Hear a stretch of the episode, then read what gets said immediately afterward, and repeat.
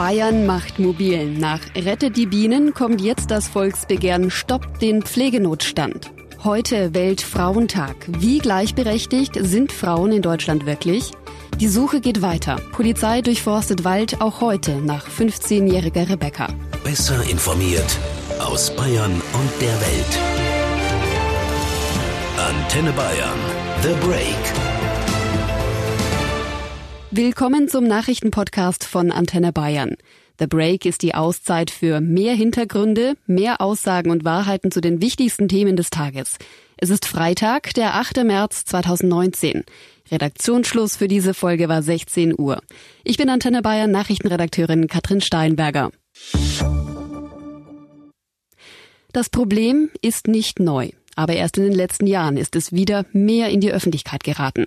Der Pflegenotstand. 2030 werden deutschlandweit 300.000 Pflegekräfte fehlen.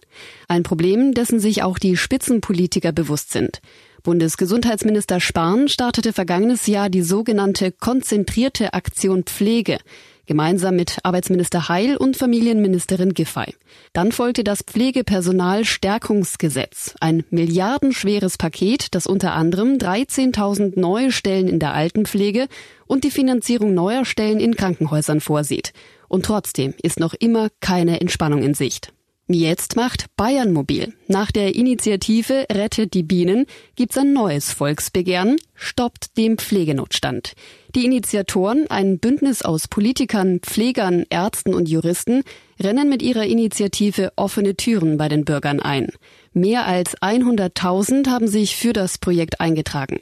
Nötig gewesen wären 25.000 Unterstützer.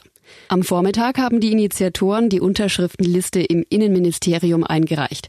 Bayern-Reporter Hans Oberberger. Wie ist denn die Situation bei uns in Bayern? Wie äußert sich der Pflegenotstand?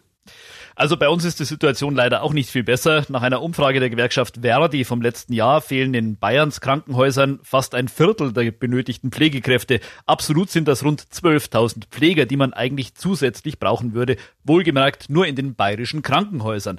Die Folge, die vorhandenen Pfleger hätten eigentlich schon immer im Oktober alle vertraglich vereinbarten Schichten für das gesamte Jahr geleistet. Ab da sind es rechnerisch nur noch Überstunden. Dass der Betrieb in vielen Kliniken nicht zusammenklappt, das liegt nur daran, dass die Pflege Pflegekräfte, die da sind, weit über ihre eigentliche Belastungsgrenze gingen, heißt es von Verdi. Aber klar, das führt zwangsläufig zu Fehlern, zu schlechter Versorgung und langfristig zu einer Spirale abwärts. Denn unter solchen Bedingungen sind halt einfach immer weniger Leute bereit, noch weiterzuarbeiten und dann wird es eben immer noch schlimmer. Was genau sind denn jetzt die Forderungen des Volksbegehrens? Die Macher des Volksbegehrens wollen vor allem mehr Personal. Sie sagen, äh, das große Problem der letzten Jahre war, dass das Pflegepersonal an Krankenhäusern vor allem als Kostenfaktor gesehen wurde, bei dem man eben auch einsparen könne. Deshalb fordern sie jetzt einen festen, verpflichtenden Personal-Patientenschlüssel, so Initiator Harald Weingarten. Wir gehen so vor oder wollen so vorgehen, dass äh, die Pflegepersonalregelung, die es ja auch schon mal gegeben hat und die in vielen Krankenhäusern auch angewendet wird, äh, angewendet wird, das ist eine Regelung, wo sozusagen für die jeweilige Station anhand des Pflegebedarfs der Patientinnen und Patienten Pflegeminuten, die dafür notwendig sind, berechnet werden, die dann umgerechnet werden halt eben in entsprechende Pflegekräfte oder Pflegearbeitsanteile und die dann umgerechnet werden halt eben in die Schichtpläne und die Besetzungen der Schichtpläne. Die Krankenhäuser würden dazu verpflichtet, diesen Personalbedarf zu ermitteln und gegenüber der Staatsregierung zu berichten, ob diese Vorgaben eben auch eingehalten werden. Werden die Vorgaben nicht eingehalten, muss das Krankenhaus erläutern, wie es die Einhaltung der Vorgaben künftig erreichen will. So zumindest der Plan des Volksbegehrens. Lässt sich das denn überhaupt umsetzen? Naja, Gesundheitsministerin Hummel ist da skeptisch. Erstens bedeutet so ein fester Personal-Patientenschlüssel einen erheblichen bürokratischen Aufwand, sagt sie. Außerdem nützten diese ganzen Vorgaben nichts, wenn auf dem Arbeitsmarkt einfach nicht genügend Pflege- und Nachwuchskräfte da seien. Die Gesundheitsministerin verweist deshalb auf die zum Teil ja gerade beschlossenen und schon geplanten Maßnahmen des Bundes zur Verbesserung der Pflege. So ist es so, dass ab 2018 die Tarifsteigerungen für die Pflegekräfte im Krankenhaus vollständig von den Kostenträgern refinanziert werden. Und ähm, was auch noch vorgesehen ist, das sind ähm, sogenannte Pflegepersonaluntergrenzen. Das heißt, dass man im Krankenhaus eben für einige Bereiche festgelegt hat im ersten Schritt, ähm, wo eben, man sagt, ein Mindestmaß, Mindestmaß an Pflegekräfte müssen in der und der Stärke da sein. Vor ein paar Wochen ist laut Hummel außerdem ein Bündnis für generalistische Pflegeausbildung in Bayern geschlossen worden. Damit soll die Ausbildung von gut qualifizierten Pflegefachkräften ausgebaut werden, damit eben mehr Pflegekräfte auf dem Arbeitsmarkt verfügbar sind. Am Vormittag haben die Initiatoren des Volksbegehrens Stopp den Pflegenotstand die über 100.000 Unterschriften dem Innenministerium übergeben. Wie geht's jetzt weiter? Das Innenministerium hat jetzt sechs Wochen Zeit, diese Unterschriften und das Begehren insgesamt zu prüfen. Die Unterschriften, die dürften dabei nicht das Problem sein. Das sind ja viermal so viele, wie die Macher eigentlich gebraucht hätten. Selbst wenn da einige nicht gültig sein sollten, hat das Begehren diese erste Hürde immer noch locker genommen. Nicht ganz sicher ist, ob es rechtlich durchgeht. Da muss etwa noch geprüft werden, ob keine Haushaltsmittel betroffen sind. Geht auch das durch, wird das Innenministerium innerhalb von acht bis zwölf Wochen einen Eintragungstermin festlegen, voraussichtlich im Mai oder Juni also könnte es zu einer zweiwöchigen Eintragungszeit kommen. Da müssen sich dann mindestens zehn Prozent der wahlberechtigten Bayern, also rund eine Million Menschen, in die Unterschriftenlisten in den bayerischen Rathäusern eintragen. Das ist quasi die Stufe, die jetzt gerade das Volksbegehren rettet die Bienen genommen hat. Klappt auch das, kommt es innerhalb von drei Monaten zu einem Volksentscheid über diese Regelung gegen den Pflegenotstand. Erst vor kurzem hatte das Volksbegehren Rettet die Bienen ja Erfolg, jetzt der Pflegenotstand. Ist das eine Art Trend? Ja, tatsächlich sind äh, diese beiden Volksbegehren nicht mal die einzigen in letzter Zeit. Es hat im letzten Jahr noch den Anlauf für ein Volksbegehren gegen den Flächenfraß in Bayern gegeben. Das ist allerdings an rechtlichen Hürden gescheitert. Kurz zuvor gab es dann noch ein geplantes Volksbegehren zur Wiedereinführung des neunjährigen Gymnasiums. Also das ist schon kein Zufall. Da merkt man zum einen, dass die Opposition inzwischen gelernt hat, dass man mit solchen Volksbegehren Themen voranbringen kann, die die Staatsregierung lange blockiert. G9 war so ein Fall. Allein die Ankündigung des Volksbegehrens durch die Freien Wähler, die damals in, noch nicht in der Regierung waren, hat schon dazu geführt, dass die CSU-Staatsregierung von sich aus eingelenkt hat. Zum anderen merkt man aber auch, dass immer mehr Bürger nicht mehr bereit sind, Politik von oben einfach so hinzunehmen. Wenn ihnen was nicht passt, dann mobilisieren sie sich und Gleichgesinnte und auch das stärkt sicher diesen Trend zu mehr Volksbegehren. Wir machen rund 50 Prozent der Weltbevölkerung aus. Heute werden wir gefeiert. Die Frauen.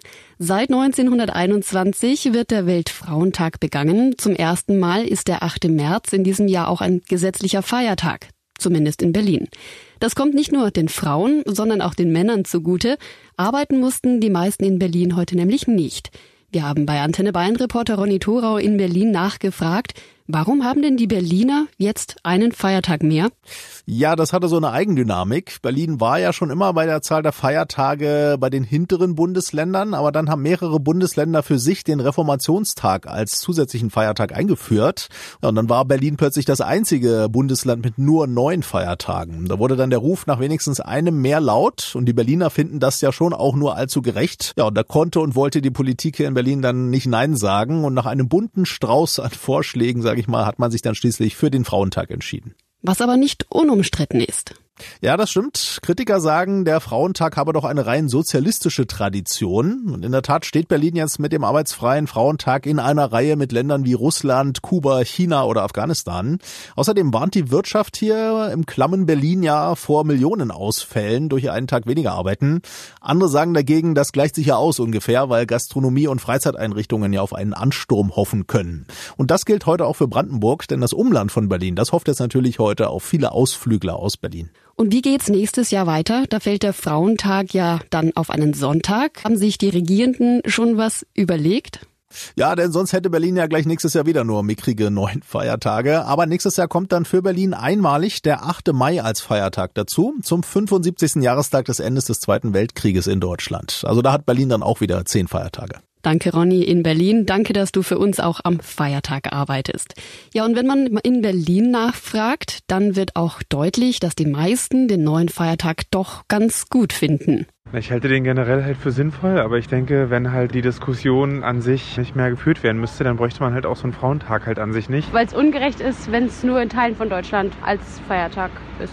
Sinnvoll sicherlich, ja. Was der Zeitgeist ist. Einen Tag für die Frauen ist doch gut, wenn die anderen eher immer für die Männer sind. Also ich finde das schon gut, weil ja der Männertag ist ja auch ein offizieller Feiertag. Eigentlich ist es ja Himmelfahrt, aber wird ja auch als Männertag, sag ich mal, ist ja auch ein Feiertag. Gell? Und da finde ich das schon gut, dass die Frauen dann auch mal was davon haben. Weil die Frauen Einfach. so viel für die Gesellschaft leisten. Ja, genau. Schöne Antwort.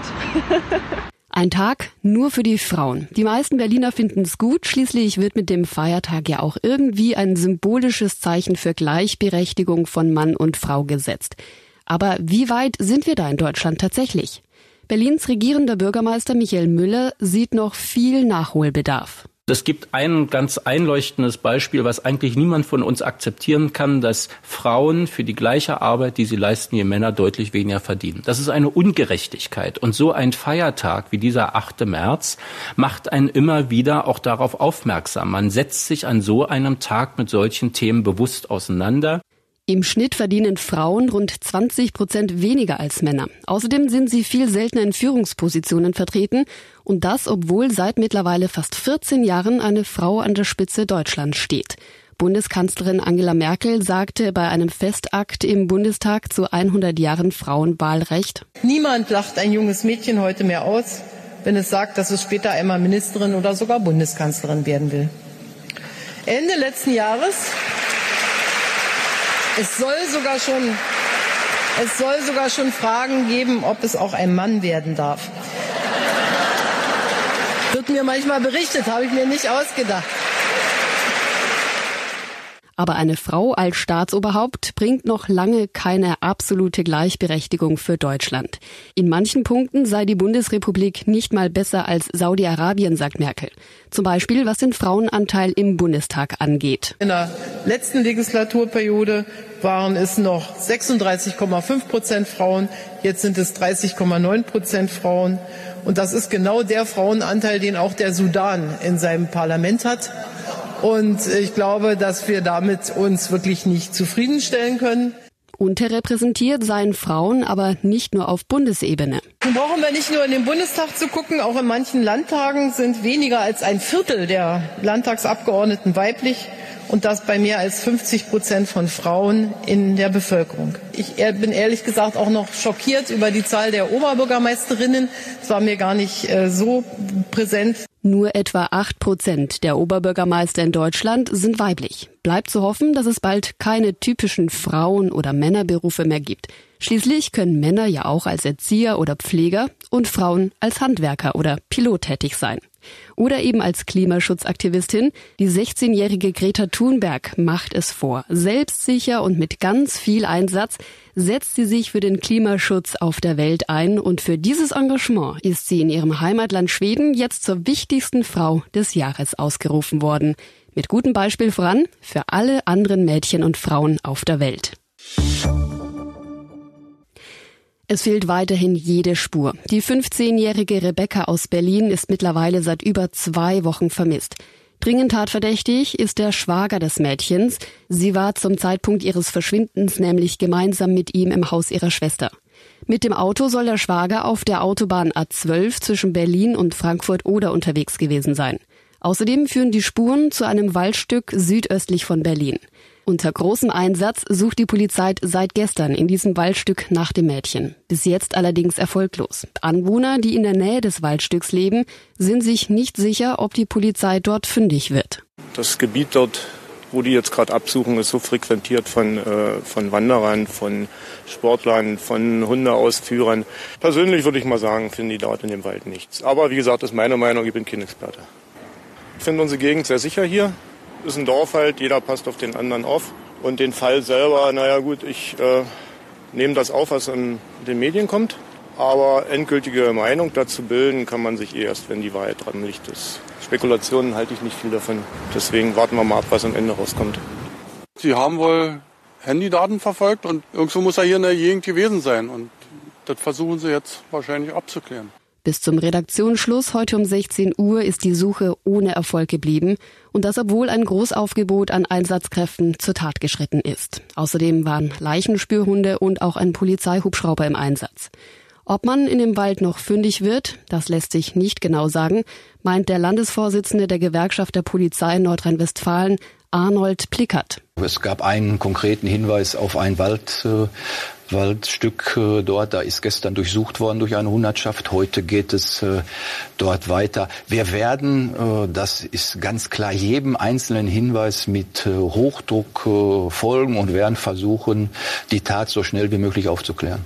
Noch bis heute Abend suchen die Einsatzkräfte weiter. Sie geben die Suche nicht auf. Wenn Rebecca im Waldstück nicht gefunden wird, gibt es noch hunderte weitere Hinweise, denen die Polizei nachgeht. Die Chance, Rebecca lebend zu finden, hat die Polizei allerdings schon aufgegeben. Und das war The Break, der Nachrichtenpodcast von Antenne Bayern am Freitag, den 8. März 2019. Ich bin Nachrichtenredakteurin Katrin Steinberger. Antenne Bayern. Besser informiert. Jeden Tag. Zu jeder vollen Stunde auf Antenne Bayern. The Break. The Break gibt's auch Montag wieder. Um 17 Uhr. Jetzt abonnieren.